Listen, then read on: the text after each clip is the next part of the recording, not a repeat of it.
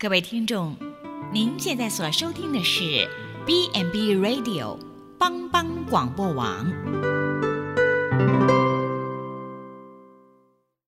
即将为您播出的是由静珠主持的《请问医师》。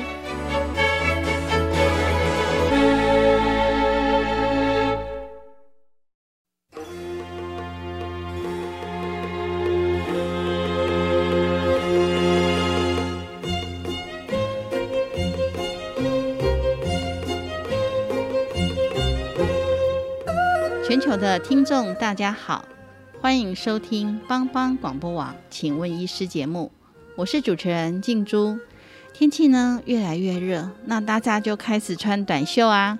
我有个朋友就问我说：“哎，他先生哈是一个主管，常常坐在办公桌，那前段时间突然腰痛，哎，本来还以为是肾脏有问题，结果呢去看了医师之后呢，哎，却诊断出说是尿路结石。”而且呢，他念验那个小便的时候啊，还说有血尿。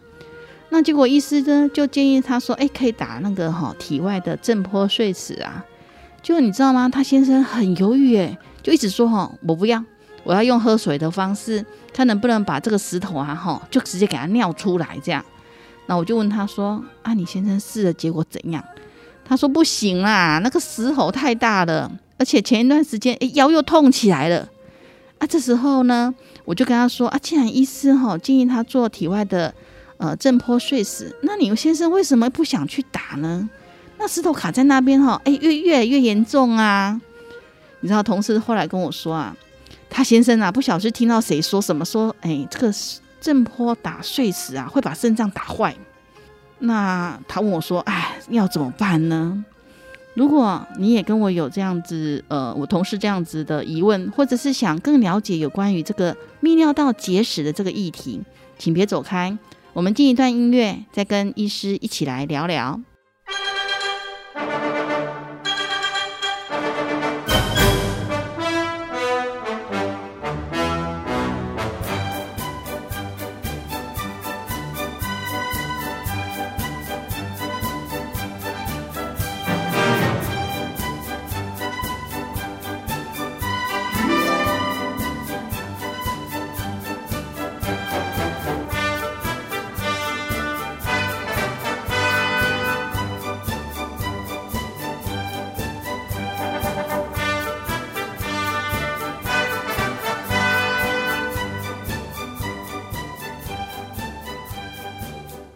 这里是帮帮广播网，请问医师节目。今天我们邀请到南投县普里基督教医院林中正主任医师，请他来谈一谈泌尿道结石。林医师是中山医学大学医学系毕业之后，在进修中山医学大学临床医学研究所硕士。那他本身在台中荣总完成泌尿专科医师的训练。并且在中山医学大学附设医院担任泌尿科的主治医师，之后来到我们的偏乡普里教医院服务。林主任主要的精通包括泌尿道结石、射腹腺肥大、泌尿道呃的感染，还有肿瘤、膀胱功能的失调、性功能障碍、疝气包皮以及生殖系统异常等等。现在林医师已经到我们当中，我们请林医师跟大家问候一下。大家好，我是林中正林医师，谢谢主持人的介绍。哎，林医师，我想问一下，说哈，什么是泌尿道结石啊？好的，要讲泌尿道结石的话，一般我们要先讲什么叫泌尿道，因为很多人都不会用这样去形容它。那泌尿道呢，一般我们就是指肾脏、输尿管到膀胱，还有尿道这一段有尿液储存的地方或通过的地方呢，我们都通称为泌尿道。那在这个地方，在这几个地方。有结石的产生的话，那我们就叫做泌尿道结石。那泌尿道结石其实是一个很古老的疾病，哈，最早最早大概七千多年前就有记录到尿尿路结石的存在，而且在西元四千八百年呢，我们在古埃及的木乃伊身上就发现了有尿路结石的一个证据，哈，所以它其实是一个很早很早就有一个疾病。那也是刚刚主持人讲的，哈，大部分是在夏天比较容易发生的一个疾病。那为什么会产生结石？那个我们泌尿道就就把尿液排出来就好啦。那为什么会产生结石？好好的，结石其实它不是先天出生就有的哈，它其实是一个慢慢的累积。那为什么会累积呢？它最主要的讲法哈，简单的解释就是说，诶，我们的溶质就是尿路的一些结晶体，哦，跟它的溶剂就是尿液之间的平衡破坏了。你溶你尿液太浓了，你溶质的浓度增加了，哦，你那些结晶的浓度增加了，啊，造成它沉淀，沉淀之后慢慢慢慢的变成了结石，慢慢变大了，我们就称之为结石。哦，啊，这样的形形容的话，可以说第一个就是它的超饱和结晶化，就是说它的浓度。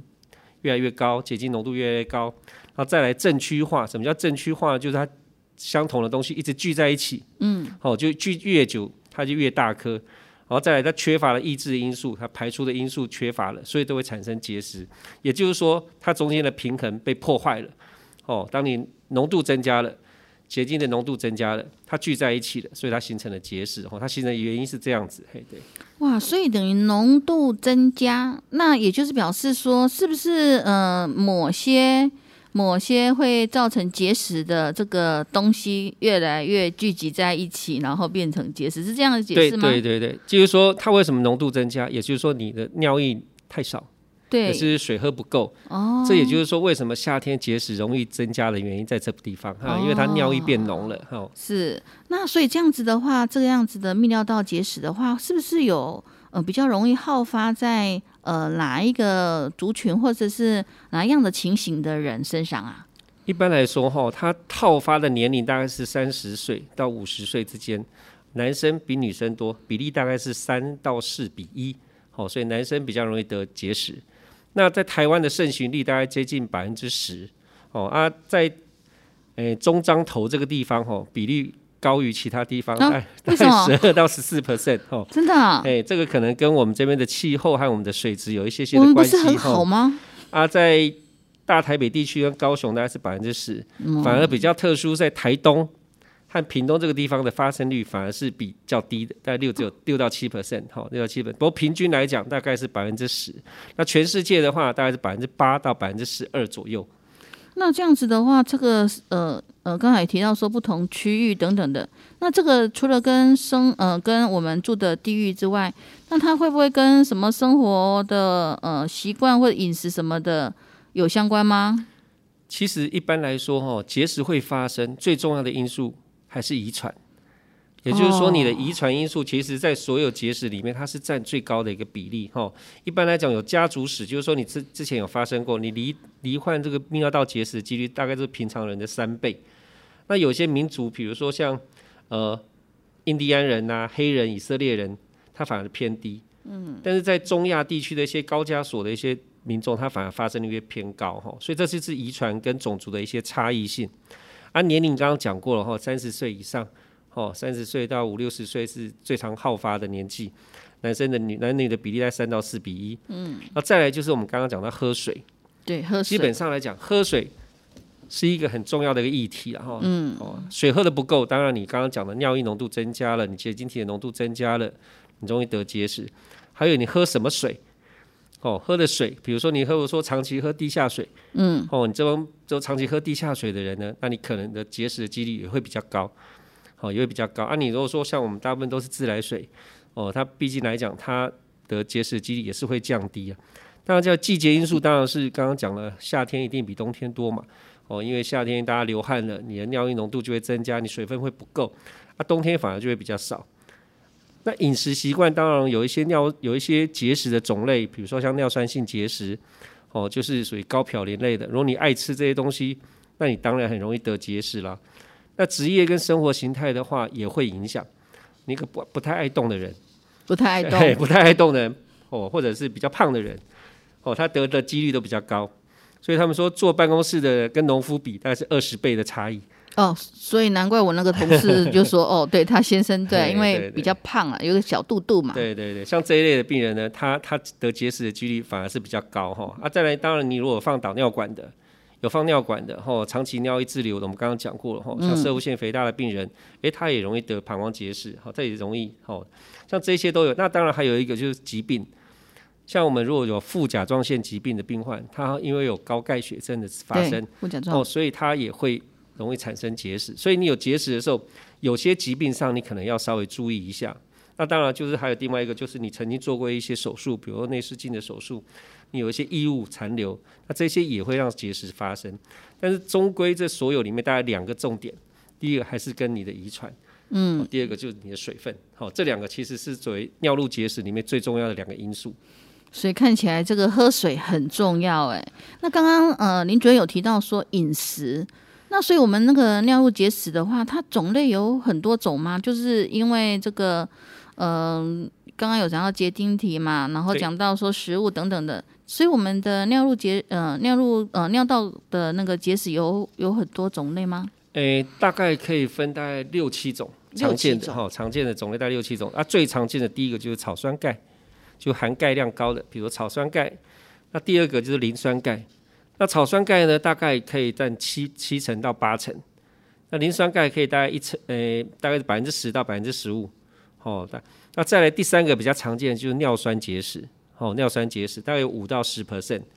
那当然还有一些我们常常看到病患，他可能是一个，比如说鹿角状结石，像这类型的病人，他是属于感染性的结石。那这些结石的种类大概就是以磷酸氨镁为主。那这一类结石大概在五 percent 左右。那还有小孩子，诶，有的小孩子天生生下来，诶，小孩子小孩子就会有结石哦。像这一类的结石，大部分是属于比较少见的胱氨酸结石，哈，这是属于代谢异常的结石。哦，所以这一类的结石都都不一样。再来就是最后一个，就是我刚刚讲的异物。哦，刚刚我们讲说手术中，如果说你手术有遗留到一些什么东西在我们输尿输尿管里面或者膀胱里面，久了之后，它就会形成一个结石。我刚刚讲到结石的形成，哦，它就是一个有结晶体，有一个核心理论，所以这个异物就是这样，它是核心，所以那些结晶体就会附上去，然后变成一颗结石。但我们东方人最常见的还是以草酸钙跟磷酸钙最多。哦，所以草酸钙刚刚讲到说大概七十几 percent 嘛，然后磷酸钙大概。呃，十十五之间，对对。那这样子的话，因为我们刚刚林嘴有跟我们讲到说，其实呃，泌尿道它其实不是我们刚呃单纯想到的说，就是只有讲尿道嘛，哈，它是整个系统。对。那所以那个结石的部分的话，它会好发在哪些部位？每个地方都会结石吗？哦，其实我们就泌尿道结石，为什么我们要讲泌尿道结石？因为很多人就像主持人讲的，他就以为哎，九二的是尿道结石。他可能不知道说，其实这个泌尿道里面肾脏也会长石头，输尿管里面也会有石头，膀胱里面也会有石头，所以我们就讲你在哪个地方，我们就称之为什么什么结石。好，但是一般来讲，石头一开始的产生都是在肾脏，然后它往下掉，看它掉到什么地方，我们就称之为什么地方的结石。但是如果说在输尿管的话，它有三个比较容易好发的地方，因为我们知道输尿管是上面比较宽，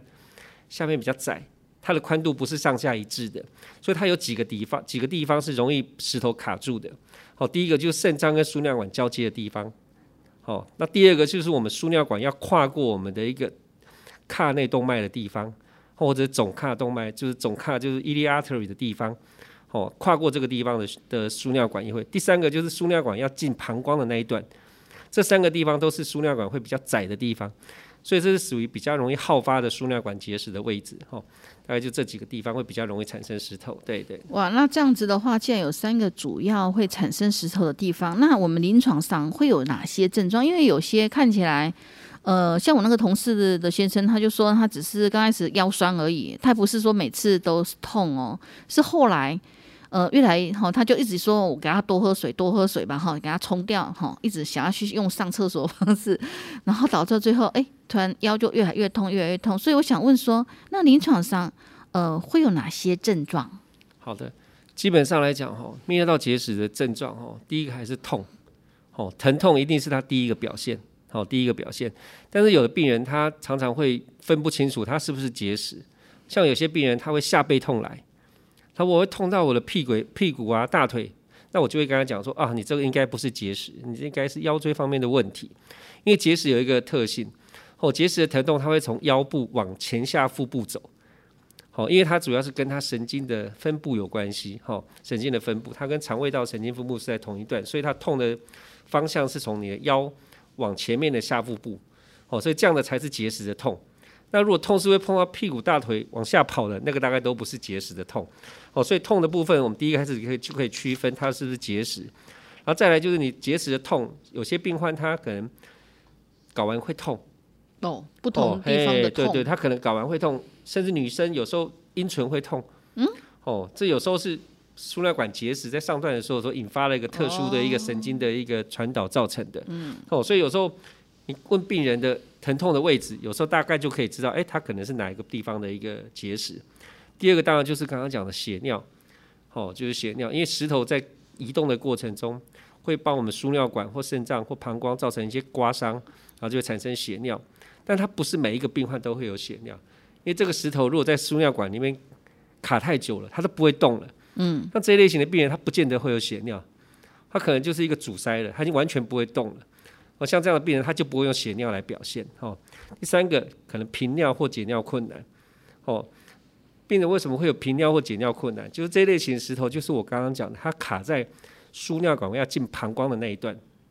哦，这样的石头呢，因为它会刺激我们膀胱收缩，因为它已经卡在膀胱那边的，它因为不舒服，它会一直动来动去，嗯，动来动去，它就刺激我们膀胱，那膀胱被刺激就会想收缩，嗯，所以病人就会有频尿。哦，那可是，一收缩的过程中，它膀胱里面没什么尿，所以他就尿不出来，所以他就会觉解尿困难。我想解解不出来。哦，这就是这个输尿管下段结石一个。很重要的一个临床特征，对。再来就是有病人他会吐，吐啊，哦吐。我刚刚讲过了，哦，这个结石它是从腰往前下腹部走，它的神经节分布事实上是跟我们肠胃道是在同一个地方，嗯，所以它的疼痛可能会反射到肠肠子去，然后肠子产生痉挛，啊，痉挛之后肠子可能不会蠕动。嗯，我们都知道肠子是一个由上往下的一个由上往下的一个蠕动坡。嗯，当你不蠕动的时候，它只要往上跑，往上跑，最后就是吐。所以这样的病人，他因为肠子不会动了，嗯，痉挛了之后，他就有吐。所以有些病患早期，他到急诊去，他是用吐来表现。嗯，所以病，所以急诊室医师不知道，就会把它当肠胃炎来处理。对啊，哦啊，肠胃炎来处理，就会就变成说，哎，其实他其实只是一个结石。嗯，哦，所以这样的病人有时候。在急诊室会吐的非常厉害哈，那再来当然是泌尿道感染，我刚刚讲过，它可能会阻塞，它会造成感染，严重的话造成肾积水，再更严重一点，好肾脏积水化脓，这病人就会有发烧，会畏寒，就是肾脏发炎的情形发生，哦，所以这一些都是属于结石会引起的一些症状。嗯，所以这哇，这个其实它的症状是很多元的耶，真的需要有一些比较呃专业的医师来做一些诊断跟判断。那我们先休息一下，进一段音乐，再跟医师继续来聊聊这个整个泌尿道的结石到底要如何来诊断。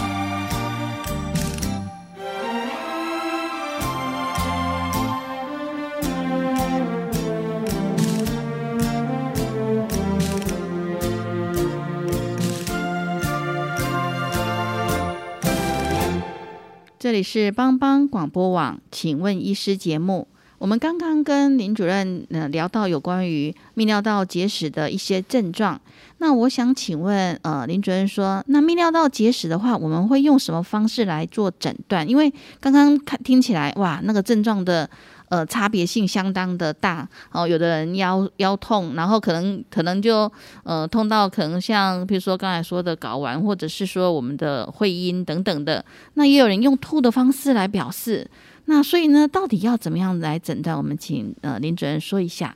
好的，我想任何一个任何一个疾病的诊断哦，第一个最重要就是病史的追踪哦，病史的询问有没有家族史哦，什么时候开始痛，痛的位置在哪里，痛的点是从哪里往哪里延伸哦，这是一个非常重要临床症状的身体检查哦，这第一个。那第二个当然是验尿哦，那你怀疑结石，那我们会先验小便，因为它也许有可能只是一个发炎。因为他发炎症状可能也是造成他的腰部疼痛，或者是下腹部疼痛，哦，发炎也有可能，单纯的发炎就会这样子了哈。但如果说你有血尿或者没有发炎，只有血尿，那你就要怀疑是结石。那第三个就是一般的 X 光，比如说就是属于 KUB，哦，KUB 的话，我们就可以看一般平面的 X 光片，一般平面平面的 X 光片哦，大概只有大概接近八成的石头是可以被看到的，也就是我们刚刚讲那些含钙量较高的，比如说草酸钙、磷酸钙。像这一类的结石，我们可以用 X 光片看得到。哦，那你如果说是尿酸性结石啦、胱氨酸结石啦，这些 X 光是看不到的。哈，这些是看不到的。当然就是超音波，通常我们会做一个超音波的检查。超音波的检查，大部分来讲，它是两个两个议题。第一个就是，如果你怀疑它不是属于含钙量较高的肾结石的时候，你可以用超音波来诊断。那第二个就是说，有没有造成阻塞，有没有造成肾脏的积水、肾脏的水肿。哦，像这样就可以用超音波来做一个鉴别的诊断。那当然有一些比较特殊，当你怀疑有一个石头的话，你不可以跟病人讲说你一定是什么什么结石，尤其在输尿管上面。哦，你就说啊，我只能够跟你讲，我怀疑这里有一颗结石。哦，但是我要做一个进一步的检查。那进一步的检查是什么呢？一般我们会做的就是所谓的，诶是诶叫 IVP，就是静脉的肾脏的摄影检查。好，我们就打显影剂，哦进入静脉收集，然后它会从肾脏开始排。那显影剂会从肾脏排泄进入输尿管，然后到膀胱，那用显影剂来定位。哦，通常这是一个最准确、一个标准的做法。那当然有些人他不适合做这个检查，比如说他肾功能不好，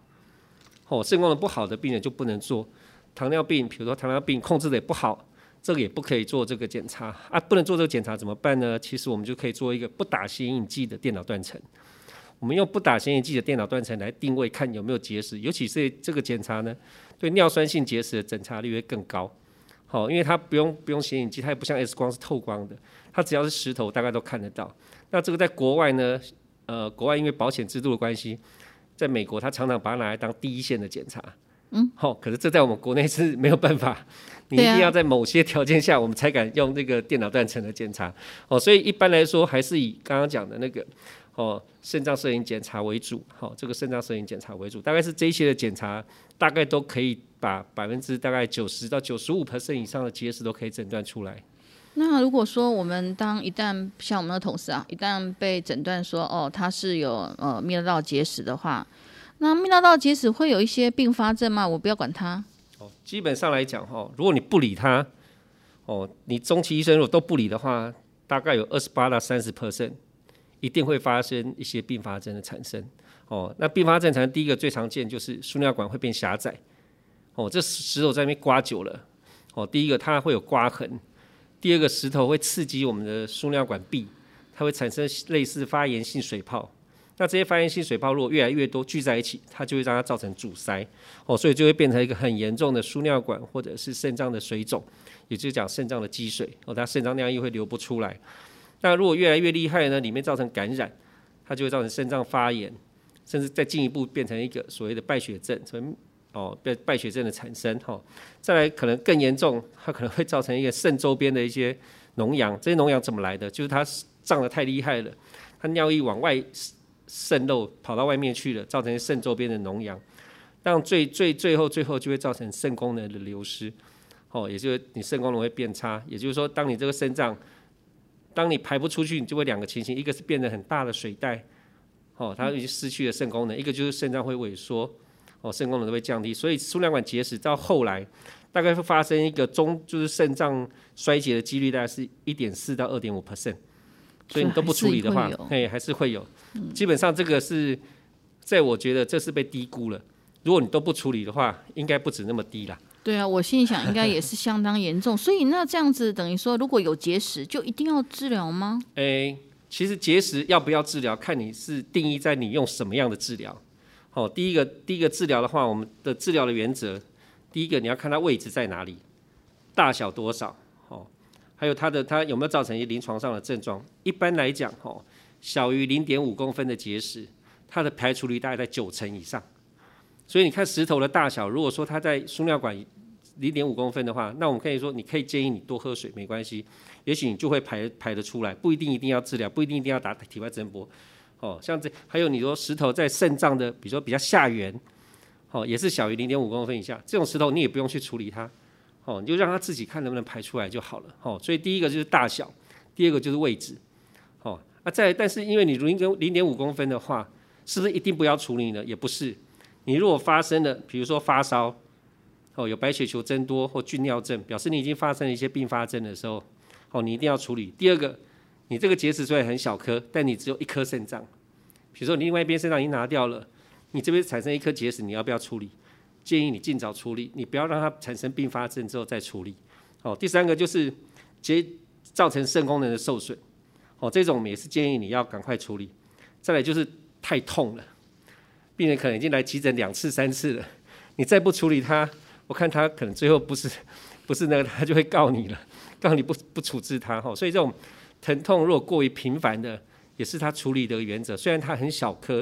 哦，我们讲说，哎，多喝水，多喝水可以排，嗯，可是他临床症状就这么明显了，哦，他你还是要给他治疗。像我今天有个病人，其实他只有零点三公分。但是他已经来第二得穿第二次来急诊了，而且已经有肾脏的水肿了，嗯，才零点三公分，他肾脏就已经水肿了。啊，像这样的病人，他就处于属于那种可以处理的那个范围之内。对对对。所以其实呃，要不要处理，除了医师的判断之外，也有民众的需求。哎，那我想问说哈，因为哈，刚刚我我们那个就是同同事的先生，他其实就一直在想说哈，用喝水啦，用喝水看看能不能排掉，就排不掉。那我想问说，如果有泌尿道的结石的话，嗯，在还没做这个碎石之前的话，有没有什么药可以吃，然后让它诶会比较好一点？好的，我想哈，这个问题其实很多病人来都会跟我讲这个问题，有一个有跟我说，哎，我讲哎化酒炒五好不？对啊，对啊。其实化石草大概是大家最常听到的，而且你可能还会听说，我讲些化石，我还有啊就好德国做哎。哦，我听到大部分德国做，我也不知道为什么，好像德国特别会出这种这种化结石。其实基本上来讲，哈，呃，临床上是没有用的，因为我们这个化石草，尤其在中医中医他们哈，其实大部分是因为你水分的摄取量增加了，或者是说它里面又增加一些利尿的作用了，所以它可以把一些比较小的石头排出去。哦，所以这些东西其实是没有用，因为石头一旦产生的，你要把它化掉，其实是不可能的事情。但是你可以帮助它排除。所以，我们现在的药物的治疗上面其实是有，它是帮助你排除石头，不是让你把石头给化不掉、化化不见的哈。所以这要区分一下。哦，那一般来讲，我们在刚打完体外震波碎石的时候呢，我们可能会给病人吃一个药物叫柠檬酸钾。那这一类型的药物最主要呢，我们就是让它尿液的碱化，让它结晶体比较不会跟草酸跟磷酸根结合，它会跟我们的柠檬酸根结合，就变柠檬酸钾，然后从尿液排出去。它不会留在我们的体内，哦，这种药物也就是帮助你钙离子，哦，尽早排出去的药物，哦，而你没有结石的病人，你吃这个没有什么用，哦，这块我们通常都是做预防，就是你病人刚打完体外震波碎石或刚做完输尿管镜手术，哦，石头刚处理完的时候，我们给给病患吃的。那还有一种药物呢，它可以促进我们石头排除，是哪一颗药呢？就是我们在治疗射物腺肥大的那个药，就是所谓的。甲型的交感神经阻断剂就是阿尔法布洛克，嗯，它为什么有这个好处呢？我们刚刚讲过，它会放松，对，放松，放松我们的那个尿道的出口，嗯，但是它有一部分的作用会作用在输尿管进入膀胱那一段的肌肉层，哦，它也会让那边的那个尿道会放松，它放松它周尿道周边的压力，所以它会让石头比较容易从输尿管排出来，所以有一些小颗的哦输尿管结石在下段的。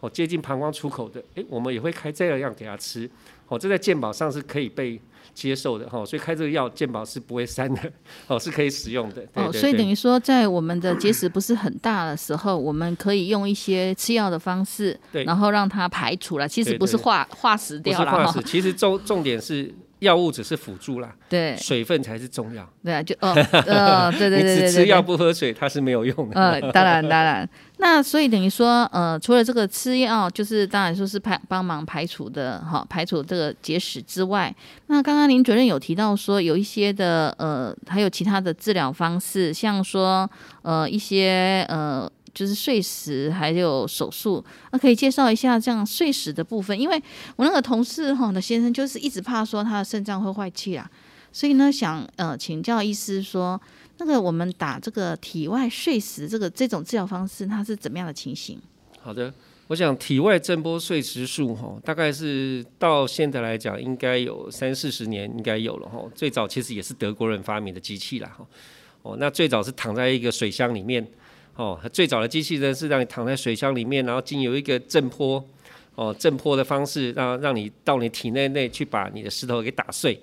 那现在发明的越来越好之后，它是一个小水球顶在你的身体后面就可以了，它原理是一样的哈。那其实现在的机器来说，呃，它不像以前，以前是能量递减，也就是说它的能量是从外面，哦，外面之后往到你的石头之之间是能量递减到那边，所以你外面打了会很痛。有些病人打了皮都会 O C，哦淤血。那现在的机器比较好，它是在你石头的正负一公分发射一个最大的能量波，哦，所以它比较不会造成我们像以前常见到的皮肤的淤血啦，或者是肾脏的一些问题哈。但这只是说几率会比较小啦，不是说一定不会。但是现在仪器的改变，我想这种情形哈，刚刚担心的事情其实是这种并发症出现的几率其实是很少哈，很少对。那所以等于说，呃，我们要做这个呃体体外震波碎石的时候，那需要说先去做什么定位，或者是怎么样的情形，来让我们的那个震波的位置，呃，不会去影响到其他的地方。其实我们体外震波哈，它再有两种定位方法，大部分来讲哈，都是用 X 光定位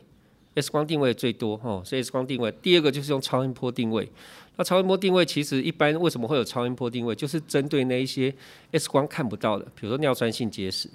哦，大概只有百分之十左右的病人会需要用到这个，所以大部分的还是都属于 X 光定位。哦，在这个基本上来讲，在定位方面不是一个很困难的一个方法了哈，所以诶也不需要事先说哦去画一个图啊，说干嘛干嘛的。哦，对啊，我想说，哎，要不要像我们一些癌症的治疗，然后不是在肚子呢？对对对。呃，画说哪个位置打叉叉？不用不用不用，我们就直接让 X 光透视之下，然后去找那个结石头在哪里哈。这但是一般来讲，它有一些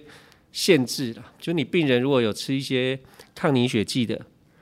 好像这一类的病人呢，在肾脏我们就尽量不打体外震波碎石，哦，或者说你血压太高的，我们也尽量不要打体外震波碎石，因为就是怕你会有出血的一些风险，哦，这类型的。当然，那个手术治疗除了体外震波，体外震波就是我们常讲蹦球啊，嗯，对，哦，蹦球啊，你说这个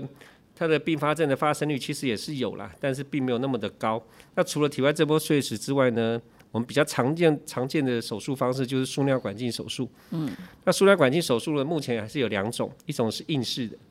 传统的硬式输尿管镜，那一种是软式输尿管镜。软式输尿管镜其实并不是新的，哈，它在二十几年前就有了，但是因为现在的发明，这个软式输尿管镜更好，它是属于可抛弃式的，哦，就是你用完一个病人就可以扔掉了，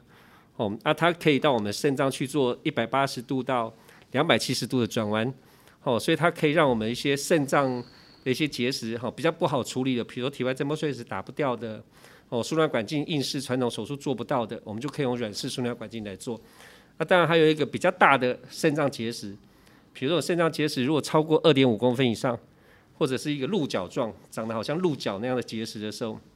那我们就不可以用传统的体外震波喽，你不可以用输尿管镜哦，你就必须要做一个经皮肾脏的穿刺。然后做一个取石手术，哦，那就是在体外打个大概一公分的洞，然后把内视镜从那一公分的洞一直到肾脏去，把石头给打碎。那这样大家可以减量大概是八成左右的石头，甚至百分之百都有可能。哦这样的石头，它就是穿这经皮肾脏的穿刺的取石手术。当然还有传统的开刀，但目前来讲已经很少人用传统开刀手术，因为传统开刀你必须画一个十五到二十公分的刀口，嗯，啊病还要把肾脏再打开，对，啊病患还要住院两个礼拜，嗯，这个大概已经目前来讲几乎已经很少很少很少人在做了，哈，很少人在做。目前还有一个做的方法就是用腹腔镜。哦，腹腔镜的方法取代传统的开刀手术，去做一个比较大的，比如说肾脏跟输卵管交界处比较大的手术，它可以用这个腹腔镜手术去拿。哦，甚至于输尿管的手术，他们如果输尿管镜手术做不下来，有的腹腔镜手术也可以去把它拿下来。哈，这是新的。那当然，现在还有各位常听到达文西，嗯，哦，达文西来做，其实达文西做的有点大材小用啦。对啊，我想说，有人说用用达文 西可以做这个都可以。尿道结石的那个取 取石术啊，对，输尿管的结石用达文西做，有人这样做，但是那只是说我们用用这么好的一个仪器来做这样一个手术，是觉得没有那个必要了哈。我想还是主要还是以刚刚讲的两个哦，体外震波或输尿管镜手术，大概就可以处理掉大概百分之九十以上的石头了。对，那这样子的话，呃，像我们一般体外震波或者是输尿管哈，有分硬式、软式嘛哈的那个。呃，取石，那这个些都是健保可以给付，还是呃需要自费？体外震体外震波的话，目前都是健保给付，哦，都是健保给付。那输卵管镜手术，我刚刚讲了，传统的硬式呢，硬式硬式的输卵管镜呢，它是健保给付，但是软式的输卵管镜的话，一般来讲，目前是属于自费，自费啊，也是属于自费，对啊，它的它的的的收费方式，每家医院其实收费方式都不同，嗯，大概从六到。九万之间不等，哦，六到九万之间，对对对对。因为刚刚有提到说，它的那个呃耗材是一次用，对对，它那个耗材就是一次使用完就扔掉的，对对对。哦，难怪需要自费。那我想问说，像如果说是我们体外碎石的部分，要打很多次吗？呃，通常是这样子。如果说石头太大颗，刚刚讲了，说太大颗，为什么不可以用体外震波碎石？就是因为你打体外震波碎石，它就减量效果不好。那你打了之后。病人还是存在，那我们就必须用刚刚讲的吼经皮肾脏的穿刺取石术。那如果说石头在输尿管，它超过一点五公分，一般我们是不建议用体外震波碎石。那超过一公分，哦，那你要看它的情形。如果说阻塞很严重，那有时候我们也就不建议你用体外震波碎石打。那还有就是，当你打完第一次效果如果不好，石头都没有减量，也没有移动。像这种我们就不建议打第二次，就会建议你用输尿管镜手术去处理了。对，所以它还是有一些限制在，不是叫你一直打、一直打、一直打。哦，所以等于说，其实要看它整个每次打完之后结果是怎样，然后来评估。健保是有限制，说你同一边，嗯，或或者同一颗石头要三十天以后才能够打第二次，那一年不可以超过五次。哦，这样子哦，对对对，它还是有限制的，不是说我 我有肩膀，我每个月来打一次，嘿。对啊，因为我想 说，就还没打下来嘛，哈，就是诶那个一段时间啊，哈，喝水。然后打一打看看会不会比较能够碎掉，然后可以排掉。所以呢，呃，有的人就想说，想问说，哎，我可不可以这样子哦？所以他其实健保还是有一些的规定的，就是了。那如果说我们做不管做哪一种的手术啦，哈，那他会不会有一些并发症？因为其实大家一听到手术都很害怕，对，所以呢，很想知道说，哎。那如果说呃做了这些手术，因为呃医师他会依照呃这个整个结石的状况，还有结晶体的不同，然后呢呃大小等等，然后呢选择比较适合的手术方式嘛。那这些手术方式会有哪些并发症啊？好的，因为我们刚刚讲哦，其实不管你做任何的处置哈，一定都会有一些并发症的产生哈，只是它严重度的高跟低而已。那体外震波碎石为什么哦刚刚那个病患会有疑虑哈？因为最常见就是说他怕打到肾脏会破掉，哦，这大概是比较后期的。其实一般来讲，用体外震波碎石刚打下去的话，我们以前有做内视镜去看，他肾脏的内那边看起来有点肿肿的，所以有点水肿的情形。那打完之后病人会血尿，其实打体外震波碎石大部分都会有血尿，那我们都会跟病人讲，大概一至两个礼拜血尿就会清了。那体外震波碎石还有一个比较严重的就是它会造成。血肿，哦，就是他可能打了那个路径中，可能刚好有一条小血管被打打破了啊，它就是成周边血肿或肾血肿。那打体外震波碎石也会因为打之后造成我们肾脏哦，他们里面的精腰系统它会产生一些疤痕。那这些疤痕产生之后呢，它的弹性就会变差，它的里面的容呃的容积量也会变小，啊，这样后期就会改就会影响到我们肾功能哈。所以体外震波碎石虽然感觉上很安全，但它还是有一些它的并发症，只是这些并发症的发生率并不是那么的高，并不是那么的高了哈。那输尿管镜呢，其实基本上输尿管镜比较会发生的第一个就是输尿管受伤嘛，你做输尿管镜就是输尿管受伤嘛，就看你受伤的程度。那轻微一点就是狭窄，狭窄就是说我们做完之后可能有点疤痕造成狭窄。那严重一点就是你穿破了，嗯，穿破一个洞了，哦啊，更严重一点就整个断掉了，哦，整个断掉了。那当然这是跟你的本身的呃手术的技术，还有你受训的呃训练的过程，它是不是够完善？还有就是你在做的过程中，明明已经是哦很紧了，哦输尿管已经。推不上去了，你硬要推上去哦。当然有时候就这种情形可能会发生。那刚刚还讲到另外一个手术方法，就是经皮的肾脏的穿刺的取石手术。哦，那这个因为它会打一个比较大一个洞，一公分至一点五公分，所以它从外面打进去，其实肾脏也是要打这么大一个洞。哦，也是要打这么大一个洞，才有办法把那个镜子伸伸进去。所以你有可能会造成肾脏的受伤，你也可能因为这样在。在肾脏在打开的过程中，你可能也会受那个血管会受伤，所以它会有血管的受伤、肾脏本身实质的受伤这两种情形。因为在开这种手术的时候，以前就有发生过，你可能就运气比较不好哦。理论上来讲，肾脏周边是不会有什么大血管，啊，那个病人可能就刚好他血管异常，哦，刚好一个切下去之后，就一个大血管受伤了，就病人就哦就一直一直失血，出血，最后只要改成整个。变成要属于开腹的，哈，这样子打开了，要不要要做一个传统的一个开刀的取石手术了，哈，像这种情形也是会发生的，所以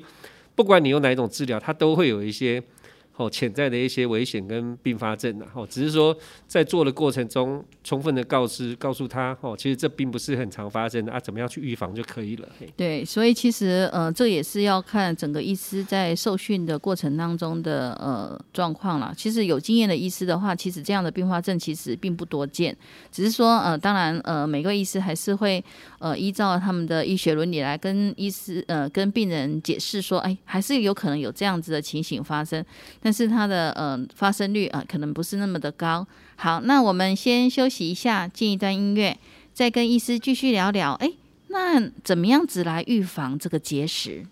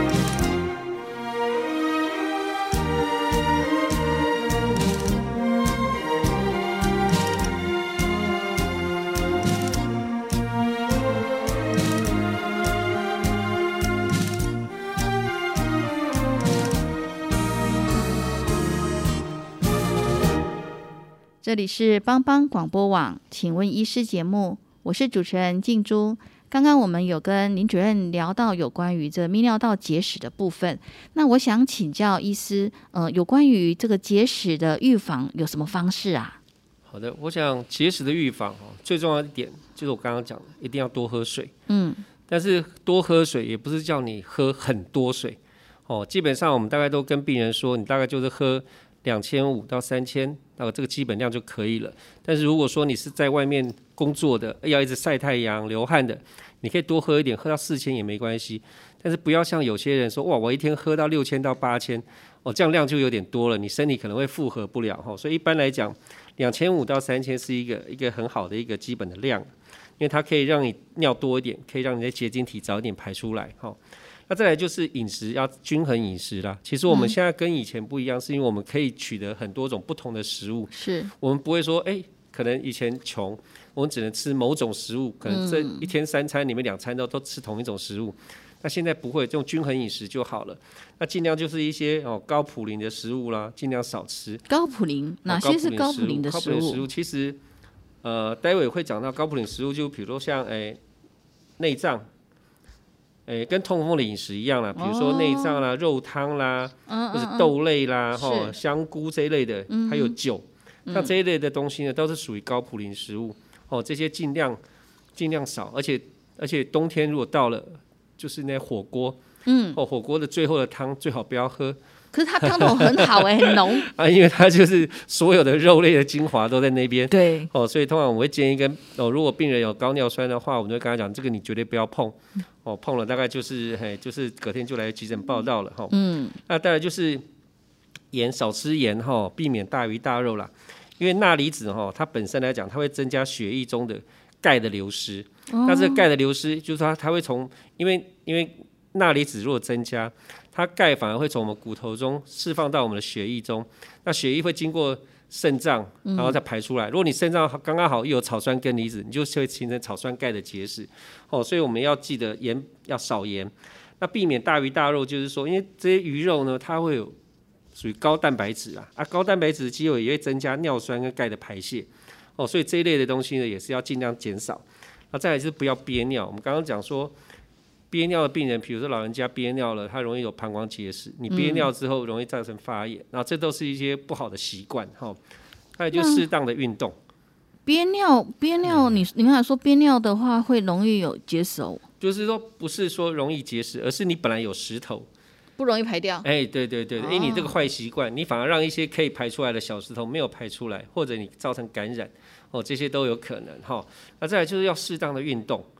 哦，适当运动，有时候我们打完体外震波碎石的病人，我们就会跟他说，你就多走走，哦，平时就去走一走，哦，去跳一跳，哦，石头比较容易跑出来，哦，就是适当的运动，还有不要长期的卧床了，啊，那避避免长期卧床，就是跟我建议你多运动，其实是一样的道理啊。哈，再来就是要定期的追踪，你有腰痛啦，有泌尿道感染的轻轻的病人，你要尽量早点来，因为你有可能只是一个结石造成的，哦，结石造成的一个问题，哦，所以这些其实都是你平时，尤其是你有血尿的时候，你更要早一点来医院做一些检查。哦，我想这是一个平时的保健，哦，平时保健要预防要多注意的一些地方，这样子。嘿，对，那因为我们有时候讲到那个结石啊，我们就会想到说，哎，那我是不是因为多喝了呃很喜欢喝牛奶啊，或是说很喜欢吃钙片啊，所以我比较容易有结石？是有这样的说法吗？诶，以前的哈、都有这种观念啦哈、就说哎钙片啊、牛奶都是高钙的东西，对啊，啊，我就今很容易结石，我还吃那个哦。其实不是因为你吃了牛奶，哦，吃了钙片，你就会容易得结石，哦，其实并不是这样。但当当然，你如果吃太多，太多当然是不好。但是如果说你你在吃一般正常量，其实并不会让我们的结石的发生率增加。为什么不会？因为我们现在发现发现，我们刚刚讲，如果你的饮食中含少量的钙的话，那我们人体为了维持一个平衡，它会从我们骨头中释放中血液中释放出钙离子出来。那这些钙离子反而容易经由血液，然后跑到我们肾脏。那跑到我们肾脏，就刚刚讲的，它有可能就跟我们草酸跟、磷酸跟什么合在一起又结，在一起了就。变成一颗石头了。嗯，哦，反而你食物中钙量含钙的食物，牛奶啦、钙片正常的时候，你反而会从肠道就直接排走了。它血液中反而不需要释放出那么多的钙离子出来，哦，反而是会减少你的发生，哈、反而是会减少你的发生。所以，对，所以均衡营均衡营养其实很重要哎。对啊，对啊，当然是很重要。其实，因为观念上也很重要，不要因为这样就不喝。哦，所以所以我们以前说叫小孩子多喝牛奶，那小孩子的结石发生率有没有增加啊，哦，对不对？哦那这样子的话，也有人说哈，那个菠菜跟豆腐啊，好像都比较容易有什么草酸，还草酸结石，还是什么？有这样子的说法吗？呃，这个就跟刚刚讲那钙离子也有很大的关系哈、菠菜有很高的草酸根，哦啊食呃豆腐也有很高的钙离子，那这两个合在一起不就是结石了吗？对啊，我就是想说，很多人都问我这个、哎，对，没有错。但是你这样一起吃，会不会容易产生泌尿道结石？不会，因为草酸跟钙如果在肠胃道结合的话，它会形成一种不容易水解的草酸钙石头，它反而不会被吸收，它会进入肠道就排出去了。哦，所以你吃这个东西反而是不会。但是如果说你饮食中如果钙不够，你吃了一大堆的菠菜，这些草酸根就它没有东西可以跟它结合，它就会被血液吸收。啊，吸收到我们的血液中到肾脏去了。啊，刚刚讲到了，哎，你钙不足，我们血液中只好释放出钙离子的时候，哎，它反而就会容易在肾脏会产生的草酸钙的结晶，啊，它反而反反而就会让石头的那个发生率增加哈。所以吃菠菜跟豆腐，事实上并不会提高你泌尿道结石的发生率哈，是不会的哈。哦，那还有人又又问我说哈，哎，来喝啤酒利尿。好，那这样子的话，喝啤酒可以减少泌尿道的一些结石发生吗？诶，其实这个也是很常人很多人会问的一个问题：喝啤酒可不可以减少发生？不可能减少发生，为什么它他不是说可以一直它呃去上厕所？是利尿，嗯所以它在早期可以帮助你石头的排除，它不是减少发生，它可以让小石头好排。好排的原因在于它利尿，但是你长期喝下来，我们也知道，呃，啤酒里面含有丰富的普林啊，你可能喝了之后尿酸就会增加，你反而增加尿酸性结石的发发生，然后再来你喝酒对肝脏的负担也变大，热量也高，会变胖，那这些都是我们的危险因子。哦，都会，所以肝不好的哦，胖的哦，热量高的食物都是让石头容易产生的一个原因之一嘛。所以喝啤酒只有帮助小石头的排除，哦，刚开始有帮助，但是你不能够把它拿来当饮料喝，每天都喝，哦，这样你反而在后期你反而有一些哦，你预期中不会发生的并发症才会跑出来，对。对啦，所以其实还是哈喝开水最好啦。那因为今天呃很高兴呃林主任来到我们当中，那他提醒我们说，哎，如果你是属于那个呃结石的呃患者的话，要尽量的避免哈吃一些内脏啊、高普林的一些食物啊，像菇类啊等等的。那而且他也提醒我们说，要定期的门诊的追踪检查，来预防我们结石再发生。那当然，如果说你本身呃是结石的患者的话，那可能也要定期的哈来那个呃给医师做一些检查，好，然后呢早期呃发现早期治疗。那今天我们非常感谢林主任来到我们的空中，跟我们分享有关于泌尿道结石的呃治疗以及一些呃预防的方式。我们谢谢林主任。谢谢。如果您对我们的节目有兴趣，欢迎锁定由帮帮广播网直播的《请问医师》。感谢全球听众收听，我们下周空中见，拜拜。拜拜。送你